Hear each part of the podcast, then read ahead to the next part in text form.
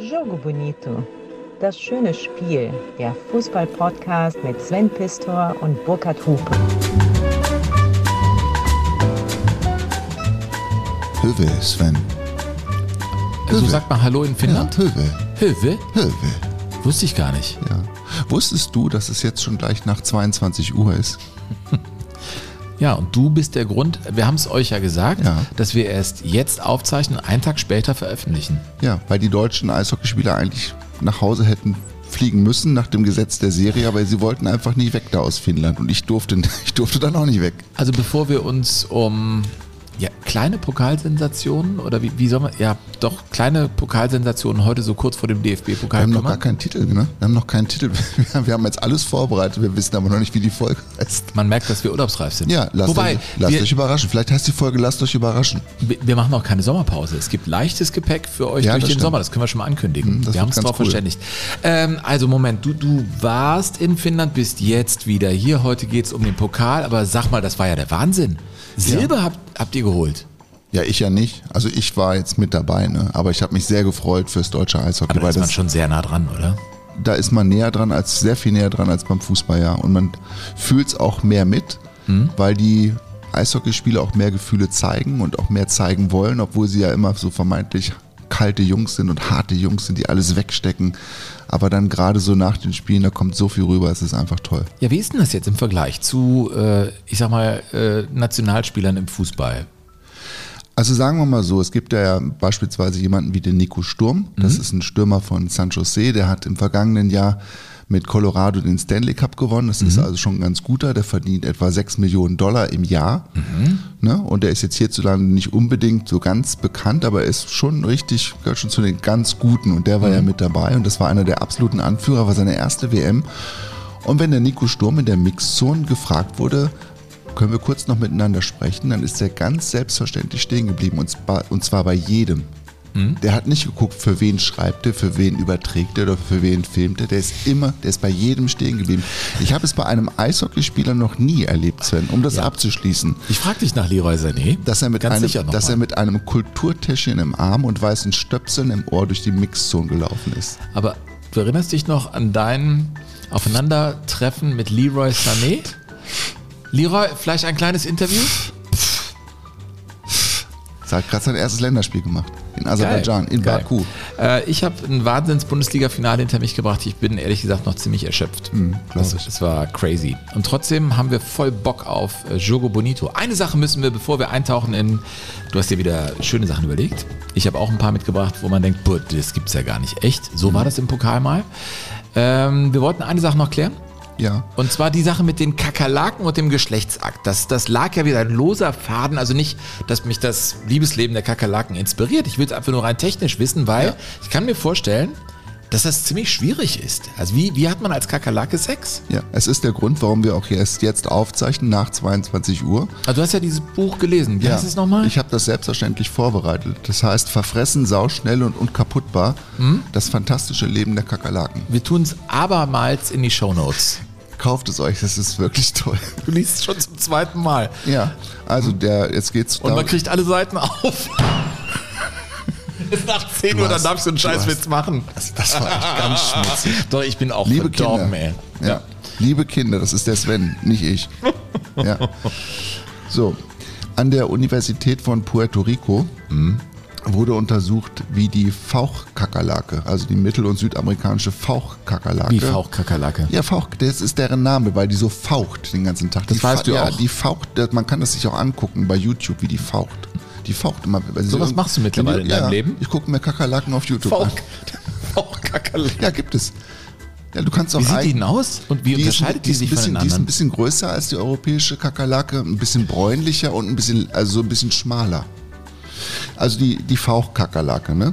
Also die beobachten sich erst monatelang, Männchen und Weibchen, wer da wohl so in Frage kommt. Ne? Und dann irgendwann ist erkennen es, das auch. Ja.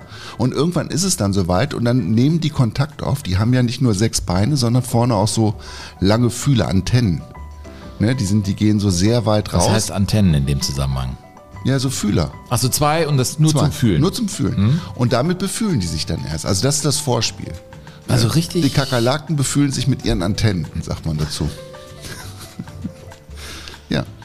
So, und dabei zu diesem, in diesem Stadium des sich anbahnenden Geschlechtsaktes sind die Weibchen deutlich aktiver als die Männchen übrigens. Das ist ja beim Menschen oft umgekehrt. Da, ja, die Männchen werden ganz oft gefressen. Mir tun auch die Hechte total leid. bei den beim Menschen oder? Nein, Nein, ja, bei Menschen noch nicht, aber bei Ja, den ich rede ja Tieren. von Menschen. Ach so, bei den Menschen, ja. Ja. So, und dann irgendwann, wenn das Männchen dann auch denkt, boah, die könnte es sein, dann ähm, legen die auch los und dann um, umrunden die erstmal die, die, die Kakerlake ihres Herzens. ne? Wer jetzt- welche das? Männchen, das, Das Männchen, das das? Männchen umkreist das Weibchen. Und dann zeigen die auch, was die haben. Dann recken die so ihr Hinter, Hinterteil hoch und präsentieren dann ihr Geschlechtsteil. Und das sieht ähm, nach Angaben des Autors Hannes Sprado. Ah, Hupe zieht sich jetzt so ein bisschen raus aus der Kritik. Er überlässt es dem Hannes, Ich ja? finde, das, das kann das nicht für mich reklamieren, weil das einfach so gut geschrieben ist. Sie recken ihr Hinterteil hoch und präsentieren das Geschlechtsteil. Das aussieht wie ein ausgeklapptes Schweizer Messer. Eine Batterie von Griffeln und Haken. Entworfen, um sich im rechten Moment in die richtige Position zu manövrieren. Das Signal zum Vollzug ist das besagte männliche Aphro- Aphrodisiakum. Also das ist so ein, so ein Stoff, Duftstoff. Duftstoff, den die ausstrahlen. Ausfauchen. Genau, und das äh, Weibchen streicht dann mit seinem Hinterleib über den Rücken des Männchens, dessen Zischen jetzt in ein stoßweises Fauchen übergeht und bei seiner Partnerin eine Duldungsstarre aus. Eine Duldungsstarre! Da haben wir es doch wieder. Ja. Du alter Landwirt, Nun, ne? nun hat der Mann Zeit und Muße, seine diversen Griffel und Haken in ihrer Geschlecht, Geschlechtsöffnung unterzubringen. Ey, gut, dass wir nach 10 Uhr aufzeichnen, deine Kinder schon längst schlafen. Ja. Wie ein Schweizer Klappmesser, Ja. Taschenmesser. Es ist aber auch so, dass dann, ähm, wenn die dann irgendwie die Position gefunden haben und alles miteinander verbunden ist, dann drehen sich die Kakerlaken voneinander weg, so dass sie sich mit abgewandten Köpfen in einer geraden Linie befinden und dabei stehen oder sitzen und so kann das Sperma dann ganz in Ruhe den Besitzer wechseln. Du wolltest es wissen? Ich find's super. Also das ist, äh, das ist klasse, Burkhard. Äh, Hast du für den Sommer dir irgendwas vorgenommen? Äh, Anderes Tier oder Ich habe noch ähm, was über den Ochsenfrosch gelernt, Sven, weil wusstest du, dass ich mich in Finnland ja zwischendurch mal gefühlt habe wie der nordamerikanische Ochsenfrosch? nein? Ja, es ist das einzige Tier, das nie schläft. Der Mauersegler, der Mauersegler schläft. Schläft auf der einen Seite, ne? Die Hirnhälften schlafen abwechselnd und er kann in der Luft schlafen. Ja. Und Wissenschaftler glauben, dass der nordamerikanische Ochsenfrosch das einzige Tier auf der Welt ist. Nie Ja, schläft. mit mir. Ich habe ja in Finnland auch nicht Finnland, geschlafen. du hast ja durchgearbeitet. Ja. Ja. Und ähm, der, der ist aber gleichzeitig auch eine Plage, weil der so groß ist und einfach ein Fressfeind ist von vielen anderen Amphibien und auch von Insekten. Ja, der muss ja wahnsinnig Ja, viel der- Energiebedarf der- haben, wenn er nie pennt. Ja, genau. Und deshalb ist der von der UNESCO auf die Liste der unerwünschten Arten aufgenommen worden. Die gibt es? Hm, Das wusste ich auch nicht. Unerwünschte die, die Arten. Liste der unerwünschten Arten. Das müsste man im Fußball einführen. Die Liste der unerwünschten Arten. Ja. Das, wen würdest du. wen würdest du denn da draufsetzen? Das, das, So, das überlassen wir euch vielleicht als Diskussionsform. Eurer Fantasie. Ja. Werft ein, worüber der Burkhardt sich vielleicht im Sommer Gedanken machen soll, Bücher lesen soll. Ähm, du bist ein Mann fürs Absurde. Äh, wie bauen wir jetzt die Brücke zu unserer Folge? Vielleicht äh, direkt mal über ein paar Reaktionen. Uns hat nämlich äh, an info.jogo-bonito zum Beispiel die Tina äh, geschrieben. Hi Burkhardt, hi Sven. Wir suchten alle eure Folgen durch. Ihr begleitet uns beim Kochen, Stichwort äh, hier Ochsenfrosch und, und Kakerlaken. Beim Bierbrauen, wow, die brauen selber ihr Bier. Und natürlich auch bei der Tomatenanzucht, so nennt man das, das ja? Tomatentina. Ja, genau, weiter so. Deshalb sind wir auch in Köln, Ehrenfeld im Juni dabei. Ist leider schon längst ausverkauft, Leute. Aber wir haben ja am 22. August unseren Auftritt in der Zeche Karl. Zeche Karl in Essen. Den Link zu den Tickets packen wir euch in die Show Notes. Da gibt es noch Tickets. Ein herrlicher Biergarten und wir werden unser Bestes geben. Tomaten haben wir leider noch nicht. Die können wir auch nicht mitbringen, aber dafür gute Laune. Wir freuen uns mega. Liebste Grüße von Tomatentina oder vielleicht noch die hier. Elisabeth schreibt Hallo ihr beiden. Was für herrliche Geschichten ihr immer wieder hervorholt. Jetzt über die Schiris. Ah, das schrieb sie dann als Reaktion da. Sie bedankt sich ganz herzlich ähm, und sie schreibt hier, egal, ich sitze in der Sonne bei euren Geschichten, schaue meinem Mann bei der Arbeit im Garten zu und schmunzle über eure Geschichten. Danke, danke, danke. Ich habe jeden Podcast gehört und empfehle auch fleißig weiter eure Elisabeth. Das finde ich super, Ja, Elisabeth. dem Mann bei der Arbeit zugucken. Ja, Mach's und, richtig. und dann hast du auch mehr Zeit zum Weiterempfehlen. Ja. Das finde ich das ist genau eine richtig gute Aufteilung. Definitiv. Der Christopher schreibt, Hallo Burkhard, hallo Sven, ich hoffe meine kleine Finanzspritze in Höhe von 19,12 Euro wird euch bald erreichen. 19,12 Euro, das ist eine Aufgabe. Ja, SV Soding. Ah. Gründungsjahr des SV Sodingen aus Herne. Ja.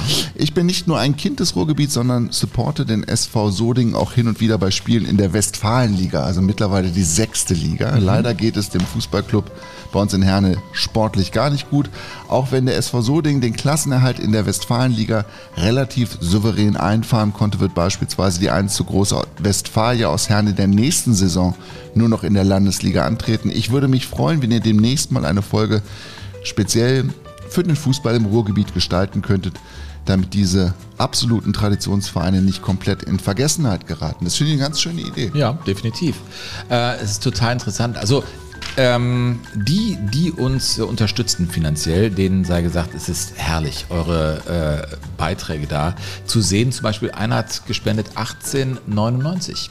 Ach, und das ist mal eine Brücke, die geschlagen wird. Du weißt, bei Hoffenheim werde ich ja manchmal auch kritisch oder bei Wolfsburg und bla bla bla. Mhm. Und ich finde trotzdem, dass Fußball und Geschichte eine schöne Brücke ist und so, uns absolut. trotzdem Menschen dazuhören und sagen, ja, wir finden das cool. Und das sage ich auch, man kann natürlich Fan von allem sein. Mhm. Und deswegen freue ich mich darüber natürlich auch. Und es ist super lustig mit diesen äh, Zahlen. Eine. Und ich äh, finde auch bei 1899, wenn ich das noch kurz einfügen darf, ja. Sven, bei 1899 muss man auch immer festhalten, das ist ein Verein, der jede Klasse genommen hat, der nicht sich irgendwo eingekauft hat in die Spielklasse. Berit Rautenberg hat geschrieben, hey Puer, so sagt man es in Schweden. Wie sagt ja? man? Hey Puer. Was also, heißt das? Grüß euch. Alter Sack? Nein, hey Puer, also ihr, hallo, ihr da. Achso. Ja, äh, bis dato habe ich mich hörenderweise durch einige Podcast-Folgen schmarotzert, schreibt sie. Doch das ist jetzt vorbei. Heute habe ich es endlich geschafft, einen kleinen Beitrag zur Unterstützung eurer Arbeit zu übersenden. Den Betrag äh, der Betrag entspricht dem Gründungsjahr des größten Fußballclubs meiner Region, der durch den Zusammenschluss der Vereine, jetzt wird es interessant, IFK, Ope IF und ÖTFF entstanden ist. Und ihr wisst schon, um welchen Verein es sich handelt. Ist das schon. Richtig. Östersund in Schweden. Dann hat sie geschrieben, dass sie großer Fan, großer Fan von, äh, vom argentinischen Fußball ist und die WM sehr interessiert verfolgt hat, 86 und und und und und. Mhm. Und äh, mündet dann äh, genau darin, äh, richtig, heute handelt es sich um Östersunds Footballs Club, gegründet 1996. Sie hat also 19,96 Euro gespendet, mein regionaler das ist ein Verein. Ganz sympathisches Jahr dann. Der sich leider nicht nur mit fußballerischen Leistungen in die Schlagzeilen gebracht hat, aber ja, Negativ-News sind Geschichte und wir gucken sportlich in die Zukunft. Ich habe mal geguckt, aber sie haben auch den schwedischen Pokal 2017 gewonnen.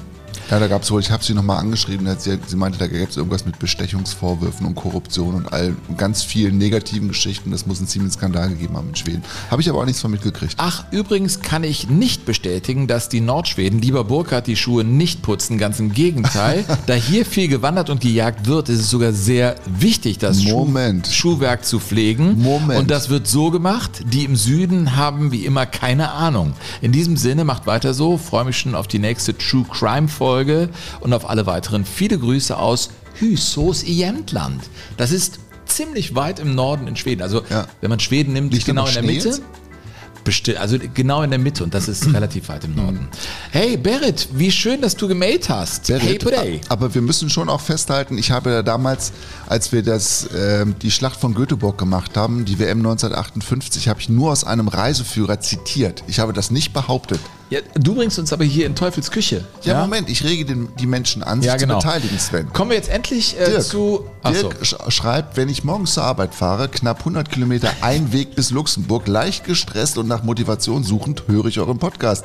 Fast sofort bin ich etwas entspannter und da stellt sich ein Wohlgefühl ein. Wenn der Hupe anfängt, über Insekten zu referieren, kann man sich nur gut fühlen. So, jetzt hörst du es mal. Diese Stimme ist für mich unglaublich angenehm. Jetzt werde ich langsam rot, das habe ich, hätte ich mir vorher mal durchlesen sollen. Ich höre euren Podcast von Anfang an und bin jedes Mal begeistert. Also habe ich meine Frau verdonnert, nein, überredet, mit mir nach Essen zu fahren, um das oh. mal live anzuhören. Sie fährt natürlich gerne mit mir, obwohl hm. sie nicht viel vom Fußball hält. Dann noch eine kleine Frage. Welcher Saarbrücker Spieler schoss in einem Spiel vier Tore gegen Bayern München? War gleichzeitig mein erstes Live-Fußballspiel im alten Ludwigspark. Das war in den 70er Jahren. Du wirst wahrscheinlich nicht wissen, ne? Ich esse gerade was. Entschuldigung, sag du mal. Hm. Du wolltest wahrscheinlich jetzt, das kann man schwer aussprechen mit vollem. Genau. Roland Stegmeier. Eben der Stickmann. Ja. Ich krieg den aus. Was? Detlef Stickmann? Roland. Standmann? Roland Stegmeier Mhm. hat dann in den, in den 70er Jahren später auch noch Hannover 96, den habe ich auch öfter gesehen im Stadion. Als ich Jetzt noch kannst du klugscheißen, weißt du, jetzt machst du Meter hier. Ähm, okay, eine noch, damit ich auch nochmal richtig schlecht aussehe. Daniel Brocker. Oh. Hallo Sven. Ja. Der BMW M1 war zwar eins der genialsten Autos der frühen 80er, aber nie in einem James Bond Film zu sehen. Du wirst das Fahrzeug mit dem Lotus Esprit aus In tödlicher Mission verwechselt haben. Der sieht im entferntesten ähnlich aus, war im Film weiß und hatte auch Klappscheinwerfer. Das finde ich peinlich für mich, weil ich liebe eigentlich Autos und sowas. Der BMW M1, ey, ohne Scheiß, als Kind dachte ich, ich werde das im Leben nicht fahren, sowas. Ja. Ja. War der später dann der M1 oder was? Nein, ich muss dir mal zeigen, so eine richtige geile Assi-Kiste. Wenn ihr heute seht, aber irgendwie auch, ja, einfach geil. Der BMW M1, ich bin einfach auch so ein Auto-Assi. So, jetzt kommen wir aber endlich mal zum Pokal. Wir kommen zum Pokal und äh, da muss man sagen, es geht hinein. Ähm, oh, Burkhard, was hast du denn hier mitgebracht? Das ist das Pausenzeichen des zweiten deutschen Fernsehens zu Beginn der 70er Jahre, wenn die Fernsehzuschauer noch auf den nächsten Beitrag warten mussten. Und, hör mal, guck mal, ja? Innere Versammlung. Da, Das ist ja wie so ein LSD-Trip, oder? Auf einmal sind die Mädchen haben grüne Gesichter, fliegen, ein steht Kopf. Das ist übrigens ganz gut, dass du eben gerade was noch äh, von dem M1 erzählt hast, Ja. weil ähm, ich jetzt meine kleine Zeitreise ins Jahr 1970 auch mit dem ZDF-Autotest beginnen möchte. Ach, weil von Rainer Günzler, das ist ja einer von den drei großen Sportstudio-Moderatoren aus den 60er Jahren, Rainer Günzler, Ja. der hat ja auch den berühmten Autotest gemacht im ZDF, wo er immer neue Modelle vorgestellt hat. Und im Jahr 1970 feierte ein Wagen seine Premiere, der später zum absoluten Kultauto wurde. Im Volksmund nennt man dieses Auto bereits Opels Rache. Man spielt darauf an, dass Opel den Manta baut, weil es bei Ford den Capri gibt. So. Aber ich sehe das anders. Der Manta ist der Beginn einer neuen Opel-Generation, die ohnehin längst fällig war. ey, was war der Manta 1 für ein geiles Auto? Das ist ein so schönes Auto, so Hinten die Hecklampen, Ja. war, die waren noch rund, ganz zwei an jeder weiche Seite. Linien und ein, alle, die ihn damals gefahren haben, sagen, er hätte das beste Fahrwerk ähm, aller Opels bis zu dem Zeitpunkt gehabt. das war ein Traumwagen, der Manta. Ganz, wirklich ganz, ganz toll. Und Natürlich. Dieses, dieser Autotest ist doch wirklich großartig. Da Wir sind im zwischen- Jahr zwischen- 1970. Ganz am Ende, das ist echt cool. Da gibt es dann, das habe ich jetzt nicht dabei, aber da gibt es dann so eine Kamerafahrt über die einzelnen Teile, also übers Heck ganz langsam, wo dann nur so Mm. Ausschnitte vom Heck zu sehen sind. Und da kommt dann so eine LSD-Musik drunter. Anmutig. Das war ZDF 1970. Ja, die haben Sachen sich getraut. Hammer. Ja. Hammer, Hammer, Hammer. Und das ZDF hatte aber auch noch was anderes im Gepäck, und zwar die ZDF-Hitparade. Und jetzt kommen wir langsam zu dem Tag. äh, Du weißt, dass ich Dieter Thomas Heck ein bisschen kompliziert fand in der Anmutung ja, als Moderator. Auch, ich auch. Aber damals nicht. Ja. Echt? Nein, damals, nein, ich, meine, meine Eltern fanden den super, also fand ich den auch super. Und Dieter war ja Gebrauchtwagenverkäufer, ne? Oder Neuwagenverkäufer. Ich glaube, beides hat Mhm. Nee, er gemacht. gebraucht und neu war. Also es ist ja je nachdem, was du verkaufst, ist ja muss direkt nachgucken. Der, Gebrauchtwagen. der hatte irgendwie so eine Marke. Übrigens an dieser Stelle auch viel, bevor wir jetzt wieder eine Frage stellen, vielen Mhm. Dank dafür.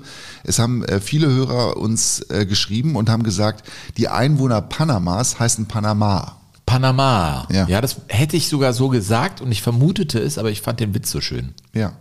Ja. So, also ähm, Dieter Thomas Heck und wir kommen zum 29. August 1970, weil an diesem Tag ein äh, doch besonderes Pokal-Endspiel Wir biegen ein in unsere Folge. Das Ja. hat ja nur eine halbe Stunde gedauert. Nein, hat's gar nicht. Es sind jetzt, warte, ich kann Wie es viel- genau sagen, 19 Minuten. Wir haben noch gar nicht angefangen, sind schon 19 Minuten. Oh Mann. Es war allerbeste Unterhaltungssendung. Glaubst du? Ja. Ja, weiß ich nicht. Also mach mal an. 10 Uhr 45 Minuten und 22 Sekunden. Hier ist Berlin. Damals noch 1845, ne? später 1930. Aber ey, der Sound ist einfach geil, oder? Die Melodie ist super. Nein, er hat das auch gar nicht schlecht gemacht. Diese Bläsersätze sind einfach nur stark. Ich finde nur dieses erdrückende Selbstbewusstsein in der Moderation. Hallo, na, Hier ist Berlin. Super, super, super. Ihnen Pass auf jetzt. Hause zum 15. Mal aus Berlin. Herzlich 15.. willkommen zur deutschen Hitparade. Gut, meine Damen und Herren, zunächst einmal hoffe ich, dass Sie Ihren Urlaub gut verbracht haben. Wir danken Ihnen ganz, ganz herzlich für die vielen Postkarten.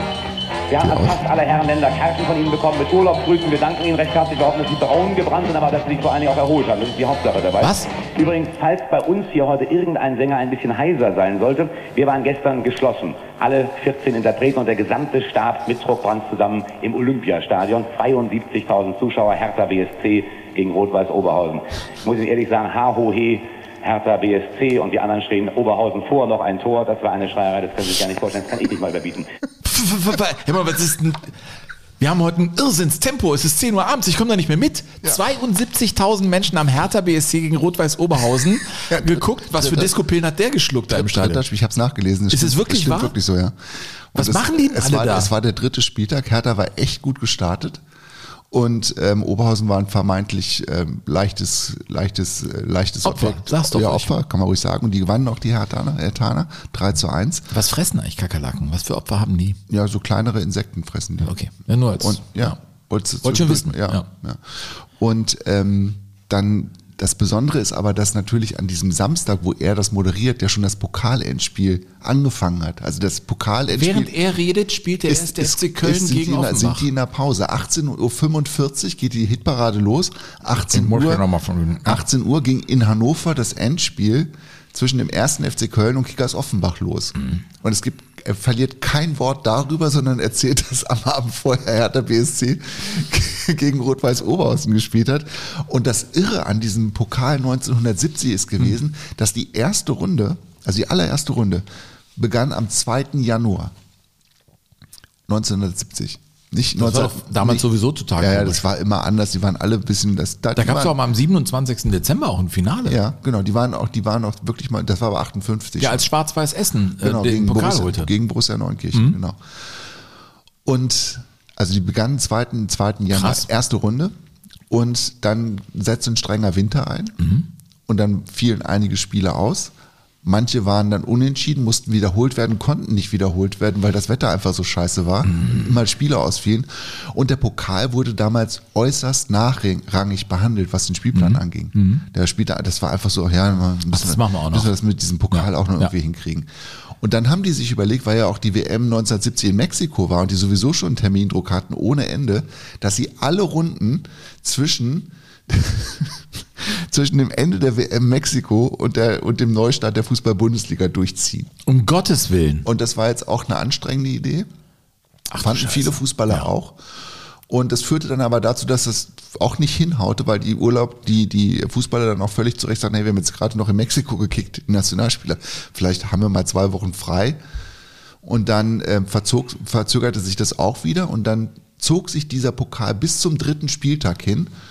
Und es führte dazu, dass der dritte Spieltag der Saison 1970-71, die ja dann zur Skandal-Bestechungssaison Ah. werden sollte, dass da der dritte Spieltag an dem Freitag vorm Pokalendspiel durchgezogen wurde. Da spielte dann in Berlin im Olympiastadion die Hertha gegen Rot-Weiß Oberhausen. Am Genau. Samstag spielte dann Offenbach in Hannover gegen den 1. FC Köln. Genau, Aber die waren noch Zweitligist, oder nicht? Nein, die waren damals, ja, ja, also die haben sich eigentlich als Moment, da hätte die Saison ja schon wieder begonnen.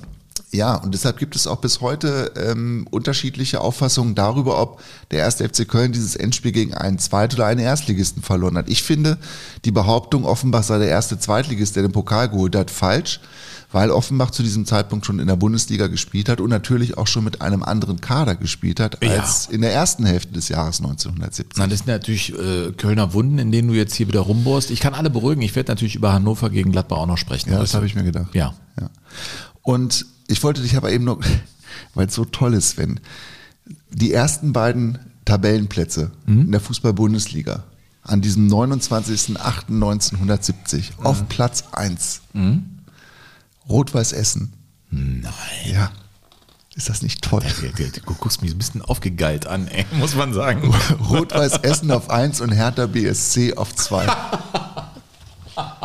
Ja, in den 70ern war alles möglich. Wenn du den richtigen Tee getrunken hast, war alles möglich. Ja. Ja, so war das damals. Wahnsinn. Und ähm, du möchtest wahrscheinlich aber auch noch wissen, äh, wer damals die Hitparade gewonnen hat, ne? Du willst es schon wissen. Es ist äh, fast unvermeidbar. Ivan Reprov war doch immer permanent eigentlich Ja. da. Oder Tony Marshall war auch schon. Und Roy Black war auch ein ganz großer. Ja, sind es aber alle nicht. Nein? Aber das ist ein anderer, ganz, ganz großer.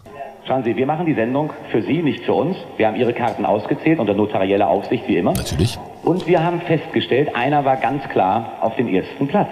Und ganz besonders freut man sich, jetzt da bin ich sicher, in Hasslinghausen. Hä? Aha, Sie wissen bereits, um was es geht. Du auch? Hi, hi? Capello und Heino, erster Platz, Shootingstar dieser Ausgabe. Warum, was? Warum Hasslinghausen? Der kommt doch aus Bad Hi, hi, Münstereifel. Capello.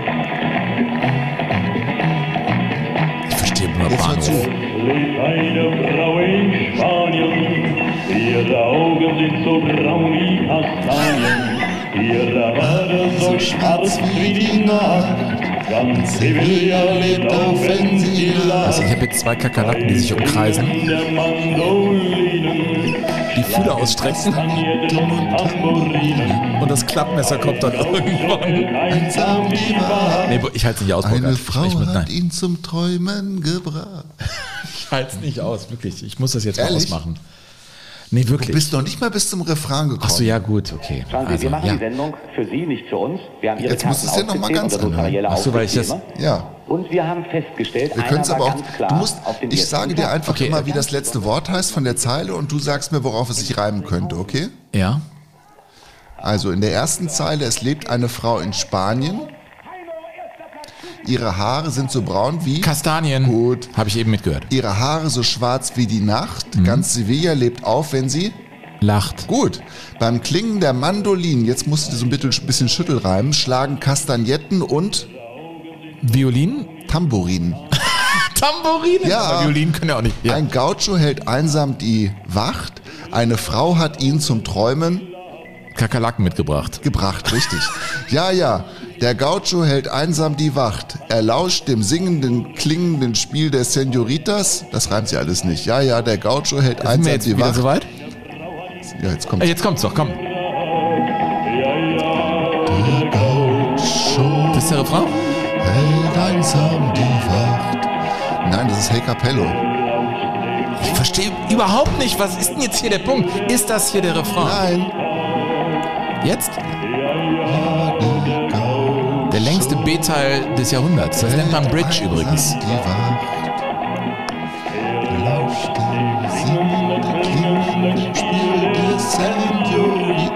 Jetzt kommt's. Ich, boah, jetzt ohne Witz, ich verstehe Heino nicht. Ich verstehe, das war, das war eine Nummer eins. Das war eine absolute Nummer eins. Ja. Du hättest. Äh, Ich kam aber auch erst zwei Jahre- Schwarzbrot ist die Haselnuss ist eher deins, ne? Oder blau, blau, blau Blüte Enzian. Alter, wir hatten alle Kassetten von denen zu Hause. Alle. Mein Vater hat den geliebt. Ja, ja, es ist ein dunkles, Heino. es ist ein dunkles Familiengeheimnis. Ich habe, äh, nein, Heino, bei uns waren so Reinhard May-Platten dann. Die habe ich gehört. Und die Beatles. Ja? Da siehst du mal, ja, das, ich bin anders sozialisiert. Wir sind immer noch im Jahr 1970 und Köln hat, und ich habe mit Wolfgang Overath drüber gesprochen. Ja. Ich habe jetzt im Herbst bringt er zusammen mit mir ein Buch raus. Was soll ich sagen? Ich habe mit ihm mich getroffen und wir, wir bringen zusammen ein Buch raus. Anlässlich seines Weil er 80 80. wird. Mhm. Geburtstags. Äh, Das heißt, alleine kannst du nicht gewinnen. Ich habe mit ihm Ah, Es war natürlich geil. Ich habe mich ganz oft mit ihm getroffen und lange in seinem Büro, mit, also mit ihm da Er hat Zeit immer noch ein Büro, verbracht. ne? Er hat immer noch ein Büro, ist arbeitet voll, ist äh, voll fit und äh, ich habe mit ihm ganz lange über seine Kindheit gesprochen. Und das ist ein sehr interessantes äh, Buch. Man bekommt ganz interessante Einblicke in die Nachkriegszeit, in die 60er, 70er Jahre, wie es da im Fußball war. Er hat drei Weltmeisterschaften ja gespielt, alle Spiele gemacht. Äh, wir haben über so vieles gesprochen, auch über Weißweiler Netze. Also das, ich kann das Buch euch nur empfehlen, aber beim Kapitel ähm, Offenbach gegen Köln, da wollte er gar nicht so lange drüber reden, also über Mexiko gerne. Das war ja seine beste Ja, WM. klar. aber das, also das gegen Offenbach sagte er, das war peinlich. Ja. In dem Zusammenhang passt, dass die ähm, Offenbacher Fußballfans damals im Niedersachsenstadion von Hannover ein Transparent gebastelt hatten, wo ein, damals war es ja noch in Mode, so, so Schüttelreime auf so große Bettlaken zu schreiben. Ne? Und auf dem Offenbacher Bettlaken stand nun also drauf, wir brauchen keinen Overath, der OFC ist so auf Draht. Ja, Overath war ja, Ja. ein überragender Spieler Ja, in der natürlich. Zeit. Absolut. Die haben aber auch gesungen, ähm, wir haben keinen Strom, wir haben kein Geld, wir sind der geilste Club der Welt. Nee, echt? Offenbach? Ich muss jetzt diese Sachen hier wegstellen, die du hier aufgebaut hast. Es gibt kein Frühstück, sondern hier diese Ja, es ist zwar- nach Kaumbonbons. 22 Uhr. Was, was hast, hast du denn erwartet? Du trinkst da irgendwas, keine Ahnung, wie heißt das? Was steht da auf hab der heu- Flasche ich hab drauf? heute mal einen Wein, aber ich wollte das ja nicht so groß machen, das Thema. Mhm, weil Alles wir- verloren steht da drauf. Wir haben, ja, das hat mir gedacht, das ist der richtige, das ist der richtige Rotwein nach dem Bundesliga-Wochenende. Weißt du, wie der Name Alles verloren zustande gekommen ist? Nein. Mhm. Das ist ein Weingut in Südafrika und äh, zu Beginn des 20. Jahrhunderts sind, die Besitzer des Weingutes mal nach Hause, waren mal weg, irgendwie über Nacht, Mhm. kamen nach Hause und ihr Weingut stand in Flammen. Und die Frau rief, es war eine Deutsche, völlig entsetzt aus, es ist alles verloren. Ehrlich? Wow, und daher kommt der Name. Genau, aber das ist dann wieder aufgebaut worden und dann ist eine Traube danach benannt Nein, ich worden. trinke ja nur noch Wasser. Ich bin ja hier, ich, ich weiß, ich äh, predige nicht nur Wasser, sondern trink's auch. Ne? Ähm, Mir doch gut. egal. Äh, Offenbach. Ja. Offenbach spielt also in äh, gegen Hannover den ersten FC Köln. und führt als Außenseiter bei tropischen Temperaturen relativ schnell mit 2 zu 0. Dann verkürzt Hannes Löhr Mhm. auf 1 zu 2 und dann kriegen die Kölner kurz vor dem Ende einen Elfmeter und es kommt zur Fast-Eskalation im Niedersachsenstadion. Rupp, der für Thielen in die Mannschaft kam, wird hier im Strafraum von zwei Offenbachern vom Ball getrennt. Er stürzt und Schiedsrichter Schulenburg aus Hamburg zeigt auf den Elfmeterpunkt. Und das fünf Minuten vor dem Ende. Viel Aufregung um diesen Strafstoß. Zuschauer drängen auf das Spielfeld. Die Polizei muss einschreiten. Und es gibt tumultartige Szenen, die wir nicht auf einem Fußballfeld sehen wollen. Nein. Um ein Haar wäre es zu einem Skandal gekommen. Fast drei Minuten dauert dieses Spektakel. Dann ist Werner Biskup bereit. Torwart Volz ahnt die richtige Ecke, ist überglücklich, während Biskup traurig davongeht. Der große Werner Biskup, Mhm. ne, der ja dann später auch, ähm, viele Jahre später bei Hannover 96 ein unfassbar erfolgreicher und zugleich auch sehr beliebter Trainer gewesen ist, der aber es sich sehr schwer gemacht hat im Leben, weil er einfach zu viel alles verloren getrunken hat Mhm. Ja. und noch andere Sachen. Ja. Und dann ähm, zum Teil auch morgens da in der Gosse wiedergefunden wurde mit blau geschlagenem Gesicht und dann dieses Foto von ihm dann auf der, auf der Titelseite im Boulevard Und das aufgetaucht hat ist. äh, Wolfgang Overath gesehen und hat sich auch um äh, Biskup dann gekümmert. Hat er Hat er, angerufen und hat gesagt, ja, das ist so. Also das ist so die Generation auch, Ja. ne? Derer, die sich dann um Mitspieler gekümmert haben. Mhm. Ich meine, das war ja bei Gerd Müller dann irgendwann auch so von den anderen Bayern-Spielern, wo Absolut. dann äh, eben geholfen wurde. Hat er mir auch erzählt. Mhm. Ja. ja. Ja, und dann haben die Offenbacher das tatsächlich über die Zeit gekriegt, als erst Zweitligist oder als zweiter Erst, nee, als erster Zweitligist oder als erst Zweitligist. Ja, als Offenbach, das als muss ja Offenbach, reichen. ja. ja. Und angeblich waren dann nach diesem Spiel ja 150.000 Offenbacher auf der Straße in Offenbach. Ich wusste gar nicht, dass sie so viele Einwohner haben in Offenbach. Und das Spiel, ja, das muss ja noch über die Ziellinie gebracht werden, natürlich. Es bleibt beim 2 zu 1 für Offenbach. Dann pfeift Schulenburg ab. Der deutsche Pokalmeister 1970 heißt Kickers Offenbach. Der Außenseiter triumphiert über den hohen Favoriten. Und das recht eindrucksvoll. Lange Gesichter bei dem starken Anhang aus Köln und mit Gewissheit eine lange Nacht in Offenbach.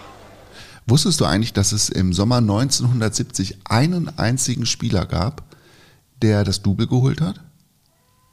Einen Spieler gab, den das, der das Double holte. Ja. Gladbach wurde Meister. Ja. Offenbach wurde Pokalsieger, aber schon nach Beginn der neuen Spielzeit. Äh, ja, äh, nee. Winnie Schäfer. Ach. Winnie Schäfer ist im Sommer 1970 von Gladbach nach Offenbach gewechselt und ist dann mal ganz schlank sofort Pokalsieger geworden. Nein, ehrlich? Wahnsinn, der kam ja dann irgendwann später wieder zurück auch, ne? genau. Winnie Schäfer ist auch so einer. Krass, äh, ja, wenn du mir hier so mit, mit so blöden Geschichten da rund um den ersten FC Köln kommst, äh, dann muss ich mal Hannover hier reinbringen in die Runde.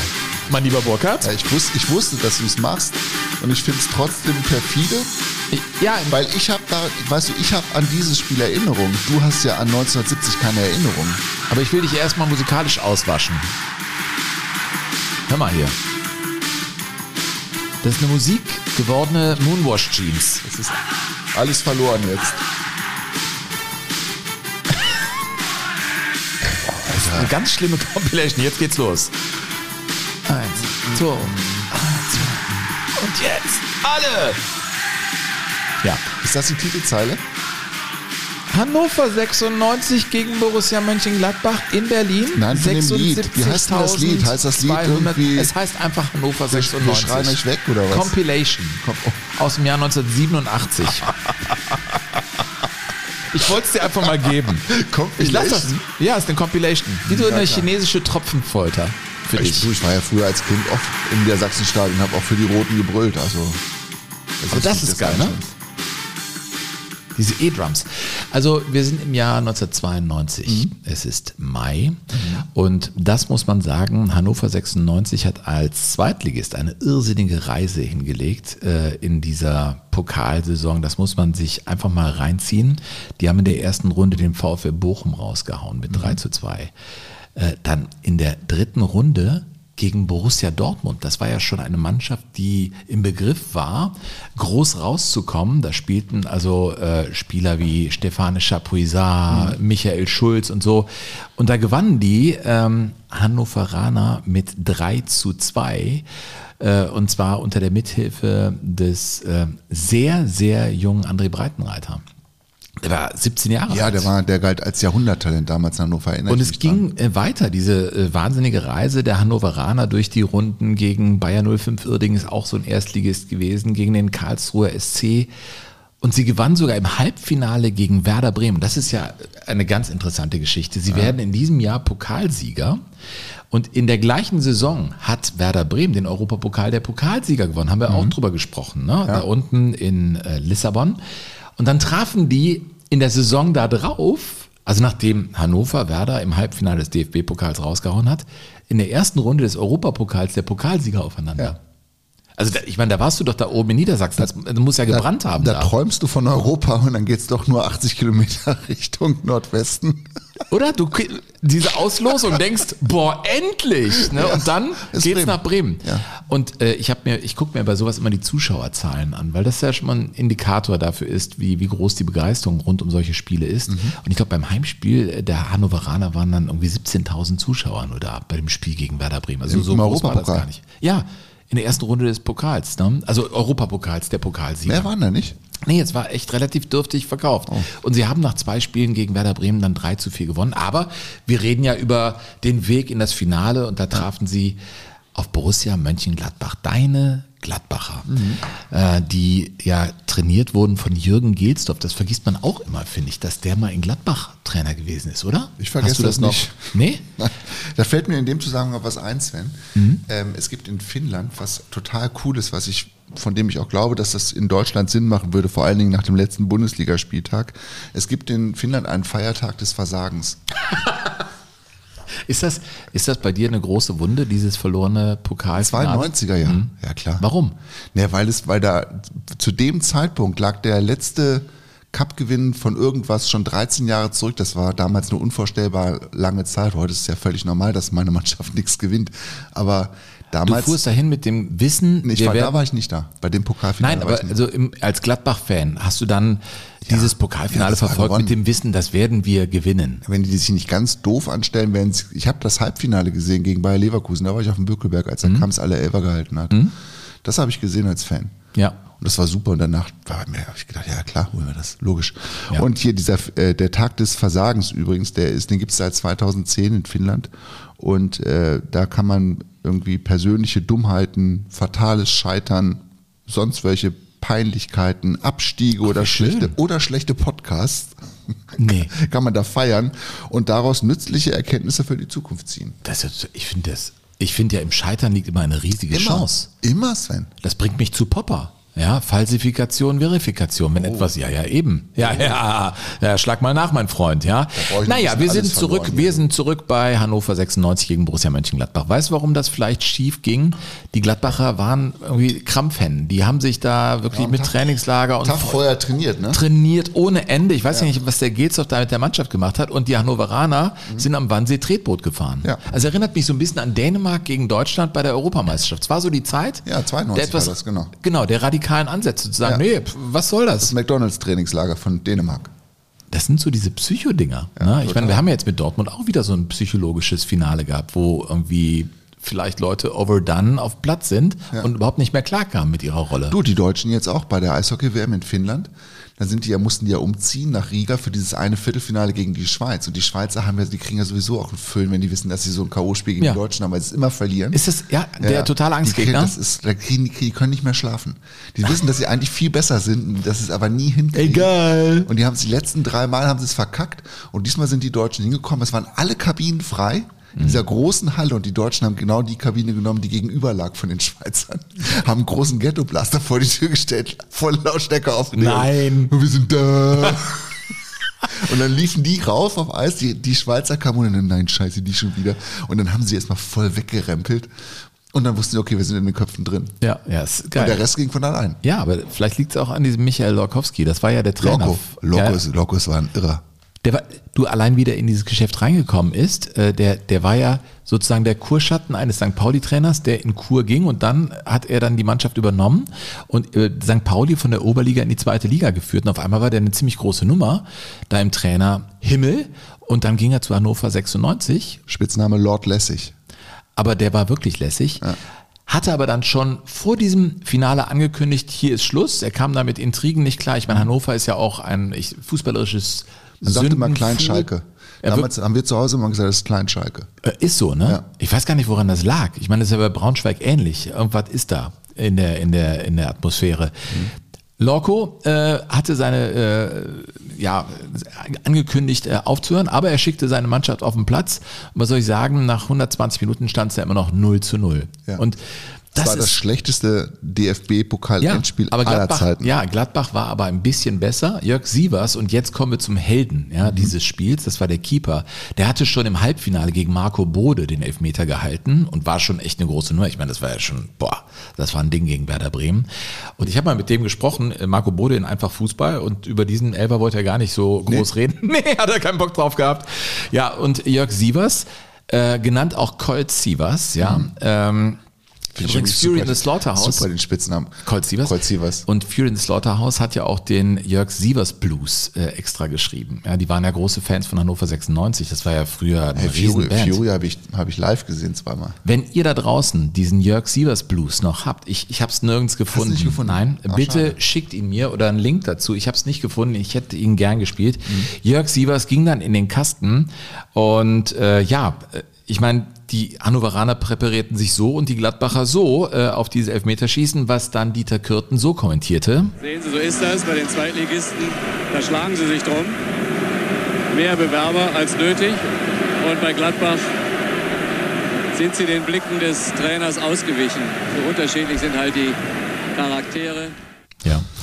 Und was soll ich sagen? Äh, Ziemlich gute Beobachtung, muss man sagen. Jörg Sievers äh, hielt zwei Elfmeter. Du weißt es noch gegen wen? Ich, hab, ich will Flipsen und Fach das, ist mir scheißegal.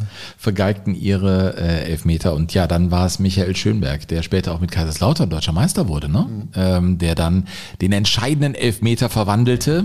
Däne. Werden sie ihm jedenfalls noch einen Kranz flechten, bevor er geht. Es ist jetzt 20 Uhr 37. Und jetzt sind es. Hannover 96 heißt der deutsche Pokalsieger 1992. Und Sie müssen jetzt mal drüben schauen, hinter Jürgen Gelsdorf, dem Gladbacher Trainer. Da liegen sie geplättet, gebügelt, am Ende ihrer Kräfte, am Ende ihrer Träume. Ja. Und äh, in Hannover wurde natürlich ganz groß gefeiert. Äh, auch der Held äh, dieser äh, Pokalrunde, das ist natürlich Jörg Sievers, der Wir Keeper. haben den Pokal gewonnen und das war vorher natürlich äh, absolute Ut- Utopie. Wir haben davon geträumt, aber das tatsächlich passiert ist unglaublich. Ja. Auf der Rückfahrt übrigens von Berlin nach Hannover ereignete sich folgendes, Sven. Der Busfahrer, der mitgefeiert hatte, war noch so betrunken, dass die Verantwortlichen von Hannover 96 sich überlegt hatten, dass es vielleicht besser wäre, den Busfahrer abzulösen. Ehrlich? Zumal er sich auch in einem Stau befand und immer wieder drohte einzuschlafen. Und dann hat sich Michael Lokowski ans Steuer gesetzt und hat den Bus weiter. Ohne Führerschein.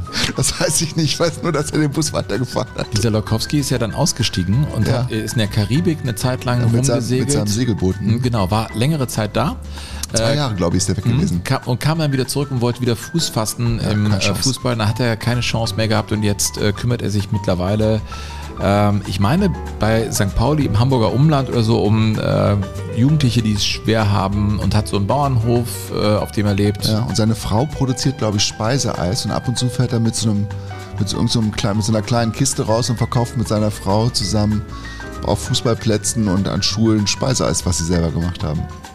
Ich finde sowas ja cool. Das ist ein irrer Typ. Der war der erste Surflehrer in Deutschland, glaube ich. Oder der zweite. Einer der ersten Surflehrer auf jeden Fall. Sieht auch so aus. Er ist ein irrer Typ. Ja, total spannend. Lebenskünstler. Ja, der hat übrigens damals gesagt, ähm, ich habe drinnen den Bus, den Fahrer abgelöst, war gar nicht so einfach, wie ich dachte. Oh Mann, äh, Burkhard, wir haben ähm, Geschichten zugesandt bekommen. Wir Ja. haben ja nach äh, Europapokalgeschichten gefragt, beziehungsweise DFB-Pokal. Darf ich noch kurz einen Aufruf loswerden, Sven? Ja. Und zwar hat es 1988 beim Pokalfinale zwischen VfL Bochum und Eintracht Frankfurt was total Verrücktes gegeben. Mhm. Da hat nämlich Kurt Felix mit Verstehen Sie Spaß den Bochumern einen Streich gespielt. Also in einem Bochumer, ich glaube ein Familienhaus oder zwei Familienhaus haben die ähm, einen anderen Fernsehkommentar draufgelegt als den richtigen. Rudi Michel saß dort also im Keller und hat beim Spiel Eintracht Frankfurt gegen den VfL Bochum irgendeinen Scheiß erzählt und hat die Bochumer runtergemacht und hat bei den klarsten V-Spielen behauptet beispielsweise, das wäre das wär eine eindeutige Schwalbe. Das sieht ja jeder. da müsste man jetzt auch mal objektiv sein und die sind so ausgerastet da oben. Ehrlich? Ja, dass die ähm, nachher wohl auch bei der Auflösung nicht einverstanden waren mit dem, was Kurt Felix, dass er so einen Schabernack mit ihm getrieben hat. Das finde ich gut. Ja, und Rudi Michel war aber dann bei Kurt Felix und dieses, dieses Fernsehdokument hätte ich gerne. Also wenn das irgendjemand, so. wenn das gef- Ja. von euch hat oder Ja. irgendwie, das, manchmal ist es ja so, dass es irgendwo schlummert und ähm, auf irgendeiner Videokassette oder keine Ahnung. Also wenn es irgendjemand hatte, mir das schicken könnte, das wäre ganz toll. Äh, weißt du was? Jetzt, wie lange sind wir jetzt schon? Wir sind jetzt bei 46. Genau, wir machen jetzt noch äh, äh, einmal die Reaktion. Dann, äh, dann machst du England, äh, Ich mache nichts mehr. Wir machen jetzt noch die, die England 1. Ja, aber ich mache die Hertha Amateure so. und Leverkusen mache ich in der nächsten Folge. genau, wir machen jetzt noch England 1. und dann England Schluss. 1 und dann machen wir Schluss und dann sage ich, ey, pff, guckt auf die Uhr, nächste Woche dann Hertha und Ja, so, ja? ja. Also jetzt machen wir erstmal weiter mit ähm, erstmal hier Reaktionen, ne? Ne? Oder? Ja. ja, ich kann. So, und äh, wo waren wir jetzt? Bei, bei dir dann, ne? Du hast irgendeinen Plot erzählt. Mit dem, mit dem ähm, Rudi Michel. Ja, ey. Aber soll ich dir eins sagen? Ich fand Kurt Felix immer cool. Echt, ich fand den furchtbar. Nee. Ich fand, ich fand auch Paola, ehrlich gesagt, Anfang scharf. der 80er, ich fand ja die, Extrem scharf. ja, Romina Power war noch schärfer. Die beiden, Romina Power und äh, die Paola Felix. Da dachte, und, und Jennifer Hart von Hart aber herzlich. Ja gut, das, das ist so das die, die waren wir Frauenbild. ja alle verliebt. Und meine Frau ist brünett. Das sind ja alles brünette Frauen, die ich da irgendwie. Ja. Vielleicht.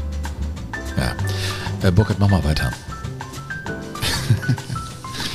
Ja, wir hatten ja aufgerufen, dass wir ähm, Geschichten von euch vorlesen wollen. Ja, genau.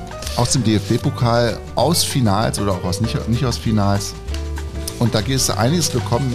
Und Ja, wir sind jetzt aber schon Sachen. wieder in der Zeit so weit fortgeschritten, dass weil wir uns hier so verlabert haben, dass Ja, du ich mit deinen mal- scheiß Kakerlaken da. dass ich, Aber ich fand's mal, gut. dass ich jetzt mal auf den Stefan zu sprechen komme. Mhm. Den Stefan, der was über den DFB-Pokal und den ersten FC Nürnberg 2007 geschrieben hat. Mhm. Den finde ich nämlich super. Also, die haben den Pokal gewonnen gegen den VfB Stuttgart und am Tag danach, die Rückkehr der Mannschaft, war ein Riesenereignis in Nürnberg. Habe damals noch in Nürnberg gewohnt und wollte mit meiner Frau in die Stadt und die Mannschaft begrüßen.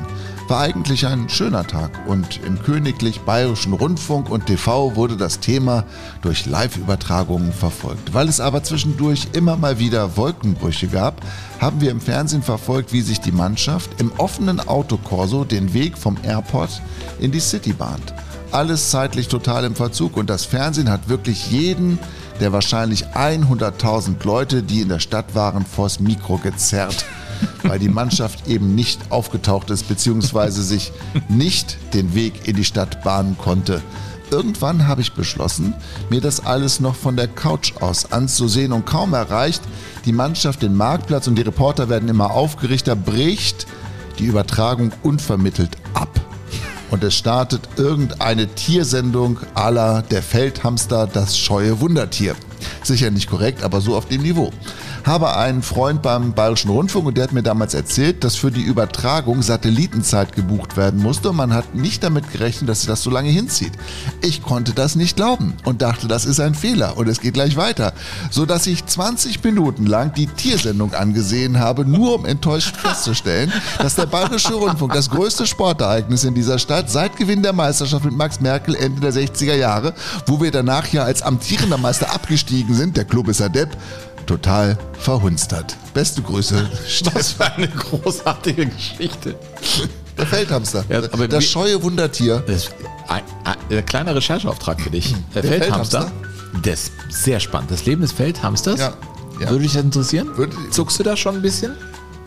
so ein bisschen schon, ne? Ja, es macht was mit mir. Mein erstes Kinderbuch hieß Die Maus baut ein Haus. Kennst du das noch? Nein, das hatte ich nicht. Das, gab's lese ich dann. Ich ja, habe Sommer lang Zeit, dann komme ich vielleicht durch. das zwölf Pixie, Pixie Ja. Äh, Jan hat geschrieben. Jan William.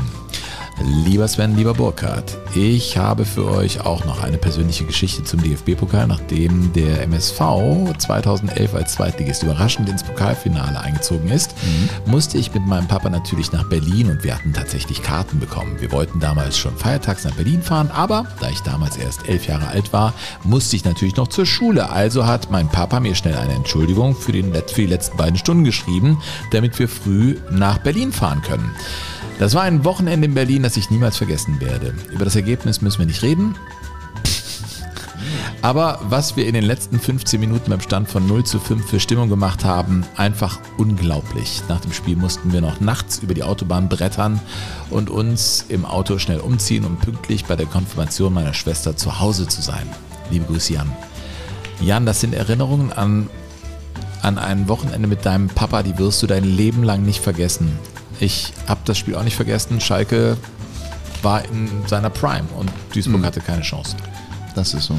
Haben die nicht in so ganz komischen Trikots da gespielt? Das, die Schalke hatten doch so, so pinke Trikots an. Ich meine Weiß ja. Naja. Äh, und hier ist noch eine Mail gekommen von Frank. Lieber Burkhard, lieber Sven, ich habe gerade während des Trainings euren Podcast gehört, eine großartige Folge. Auch wenn ihr mich in meinem letzten Intervall auf der Rolle zusätzlich mit den Leverkusener Pleiten im Pokal gequält habt. Also er ist Leverkusen-Fan. Sven, wie war das mit Köln und Aschaffenburg und Beckum? Ah, merkst du, der frontet mich hier. Ne, so nennt man das. Ja? Oder? Fronted? Fronten. Ja, du, ja, deine Kinder die sind ja irgendwie auf, auf Elite-Schulen. Ich bin ja hier, meine Jungs sind in der Bronx. Verstehst du? Behauptest du? Ja. Wobei äh, man es sportlich sehen muss. Die Kleinen hatten es verdient. Die bitterste Niederlage bleibt bis heute im Pokal das Halbfinale 1992 in Gladbach. Burkhard, du warst da, ne? Ja. Noch heute sehe ich die Bilder vor mir und höre mich schreien. Nein, nicht der Kastenmeier, der geht rein. Pass auf den Kriens auf. Ja. Führung für Bayer, Pfosten, Ausgleich, rote Karte. Der alte Bökelberg, ein Tollhaus. 2 zu 1 für die Borussia.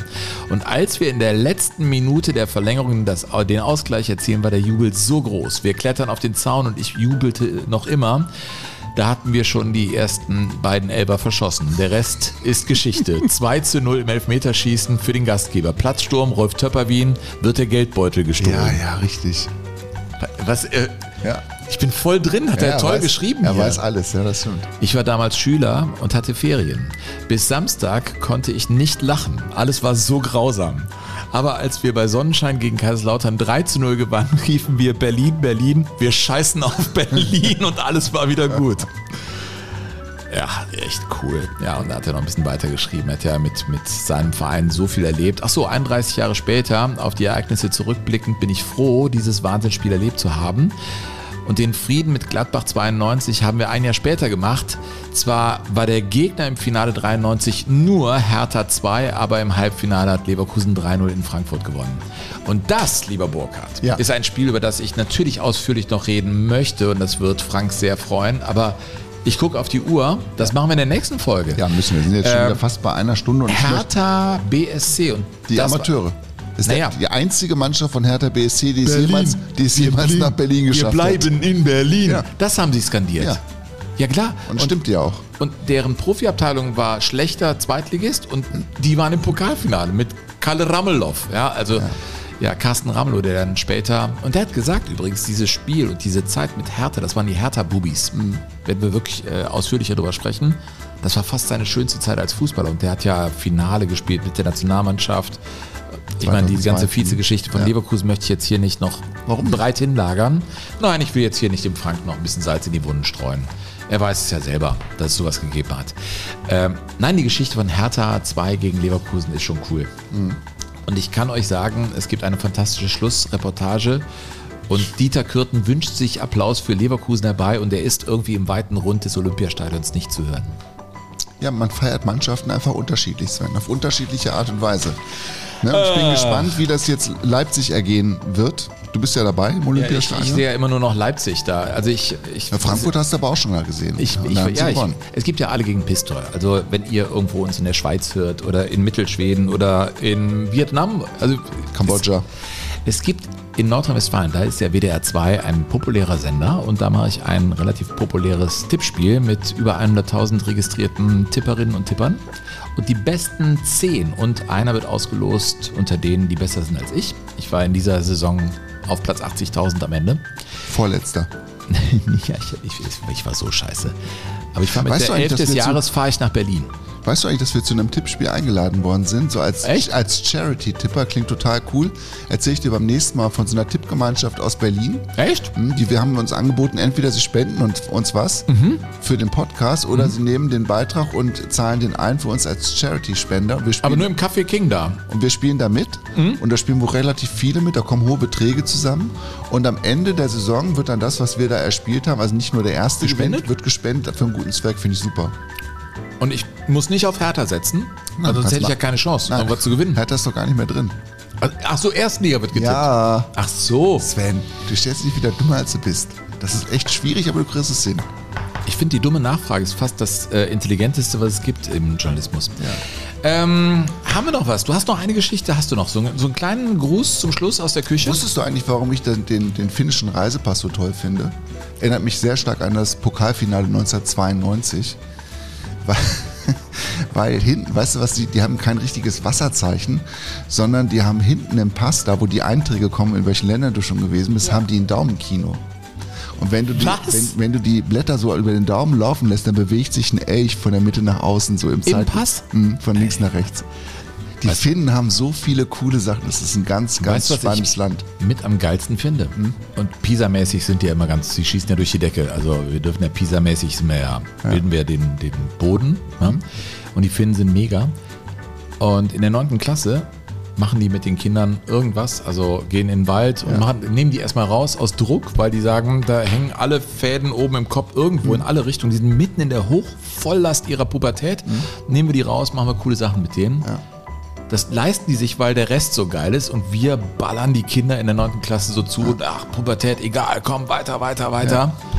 Ich- Die Finnen sind richtig geil drauf. Und die Finnen haben auch begriffen, wie wichtig der Job der Lehrer ist. Die bezahlen die Lehrer im öffentlichen Dienst so gut wie keine andere Berufsgruppe. ich bin großer Fan der Institution Schule, wenn sie wirklich intensiv gelebt wird. Lehrerinnen und Lehrer sind mit die wichtigsten Absolut. Berufstätigen in unserer Gesellschaft. Kinder sind der größte Ja, das, Rohstoff, den wir haben. ja, und sind aber bei uns nur Lippenbekenntnisse Ja, genau. Politiker. Richtig. Das finde ich, kann man schon mal 100 festhalten. Prozent. Nein, wir dürfen das hier sagen. Es ist unser Podcast. Ich Ja. reg mich da total drüber auf. Wir, wir führen irgendwelche Scheißdiskussionen. Mhm. Und- das Naheliegende ist einfach, ey, Moment mal, Fachkräftemangel, Bildungspolitik, das sind Riesenthemen und Mhm. die werden irgendwie nicht, ist wirklich Gedöns. Hasse ich den Gedanken. Ja. 1938, Sven, um jetzt nochmal ganz kurz den Bogen zu einem Pokalfinale zu schlagen. Ne? Chammerpokal oder? Nein, FA Cup.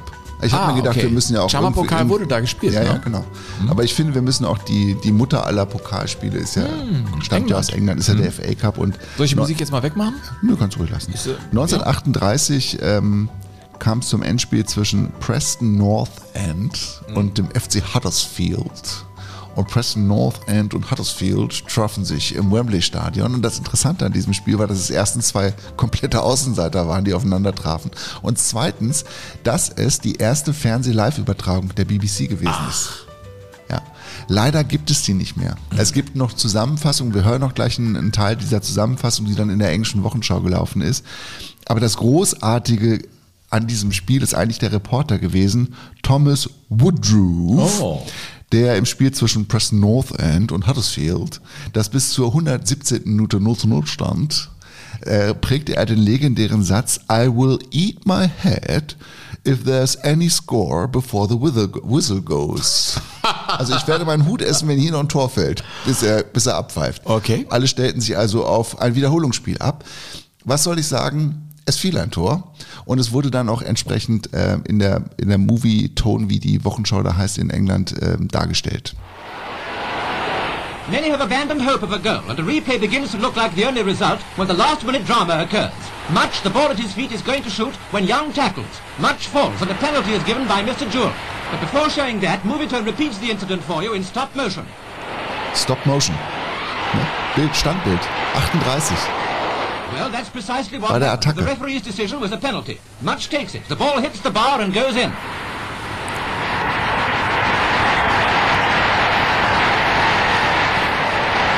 A few seconds later, it's time, and Preston North End have won the cup. Preston North End. Preston North End und Thomas Woodruff, Mhm. der dieses Spiel zwischen Preston North End und Huddersfield übertragen hat, hat dann auch wirklich einen Hut gegessen und hat hat nämlich von einer Konditorenvereinigung aus Liverpool einen Marzipan-Schokoladenhut gebacken bekommen und hat den dann öffentlichkeitswirksam verspeist. Ja, gewusst wie. Abgefahren. Ja. Schön. Das war meine gute Nachtgeschichte. Ja, das ist echt eine schöne gute Nachtgeschichte. Ich fahre jetzt nach Berlin äh, am Wochenende. Ist echt schön, ich freue mich drauf. Also, äh, ja doch, einmal im Jahr Berlin ist wunderbar. Das ist mein persönlicher Abschluss der Saison und dann sehen wir uns am nächsten Montag wieder und nehmen dann die nächste Folge auf. Wir haben immer noch keinen Titel, wir werden irgendwas reinschreiben jetzt gleich in den Titel. Ich, ich, lass uns jetzt irgendwie, wir wer- werden gleich drauf kommen. Es geht Ähm, aber weiter auf jeden Fall mit, der- Fortsetzung folgt. mit unseren Pokalfinalgeschichten. Ja. Sven wird nächste Woche mir und, und euch erzählen, ähm, wie das gewesen ist. Ja, und auch mit Finale? Cottbus äh, gegen Stuttgart, Jugi Löw gegen Ede Geier. Ne? Absolut. Ich habe noch zwei ganz coole Geschichten aus, aus England dabei. Ich Mhm. habe noch die Geschichte des ersten Pokalfinals neuerer Zeit in Berlin 1985 zwischen Bayern München und Bayer Uerdingen. Auch eine fantastische Geschichte mit ganz vielen schrägen Randepisoden, die ganz cool ist, aber die man in Ruhe erzählen muss. Wir haben von euch noch die ein oder andere Geschichte hier liegen. Und ich will auch noch äh, den ersten FC Kaiserslautern äh, loswerden, der ja abstieg. Du erinnerst dich an das Drama gegen Leverkusen. Und kurze Zeit später Pokalsieger wurde gegen- Pokalsieger gegen wurde. Karlsruhe, glaube ich. Ne? Und darüber wollte ich auf jeden Fall äh, reden in der nächsten Woche, weil ich habe eine lange Zugrückfahrt und dann, dann werde ich mich da nochmal reinstürzen. Ja. Zum Schluss noch Verbraucherhinweise. Also, ähm, Ja, wir brauchen euch. Also das ist am 22. August. Wir Braucherhinweise sind das eigentlich. Wir hätten gerne eure Unterstützung. Man muss das so deutlich sagen. Das hat leider jetzt in den vergangenen Wochen nachgelassen. Ist ein bisschen schade, woran auch immer das liegen mag. Aber guckt mal in die Shownotes, da stehen alle Überweisungsträger, Überweisungsmöglichkeiten drinne. Und wenn ihr einen Lieblingsverein habt und das Gründungsjahr nehmt und euch dann einfach ein gutes Gewissen erkauft, um für den Rest des Jahres den Podcast zu hören, dann ist das, glaube ich, im Sinne von allen Beteiligten. Nein, also es ist, äh, um es mal so zu sagen, es ist ein Kräutergarten für uns. Ähm, unser Geld verdienen wir sicherlich an anderer Stelle, aber es ist irgendwo auch natürlich unsere Arbeit. Deswegen, wenn es euch möglich ist, einige haben Daueraufträge eingerichtet und das ist vielleicht äh, auch eine Idee. Ähm, seht mal zu, was, was ihr da hinkriegt, würden wir uns sehr freuen, steht alles in den Shownotes. Ähm, am 22. August sind wir in Essen, haben da eine Show. Äh, in Bälde kommt auch ein Termin in Nürnberg beim Podcast Festival des Bayerischen Rundfunks. Sind wir im Line-Up, freuen wir uns sehr drüber. Wenn es die Karten im Verkauf gibt, äh, werden wir es euch mitteilen, dann kommt das in die Shownotes. Und bitte Ganz wichtiger Hinweis von meiner Seite. Seit ein paar Tagen läuft der Vorverkauf. Ich gehe wieder auf die Bühne mit einem Soloprogramm, Fußball-Soloprogramm. Ich habe mir einen Titel überlegt, Burkhard.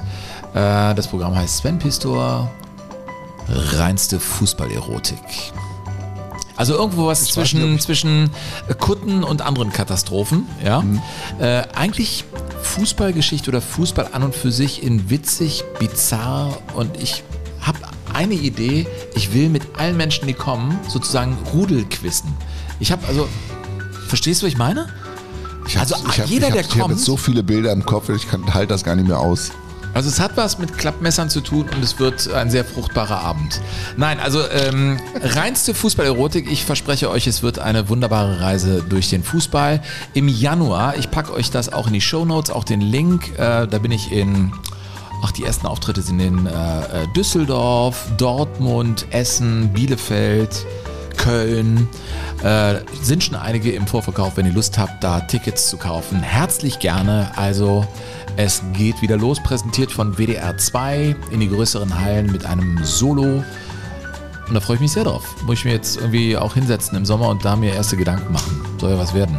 Übrigens befindet sich die Kakerlake, wenn sie, also die weibliche Kakerlake, wenn sie zwei Zentimeter zurückgelegt hat, nach dem Geschlechtsakt bereits außerhalb des Geruchskreises des willigen Männchens und kann dann ganz unerkannt und grußlos am Männchen vorbeispazieren.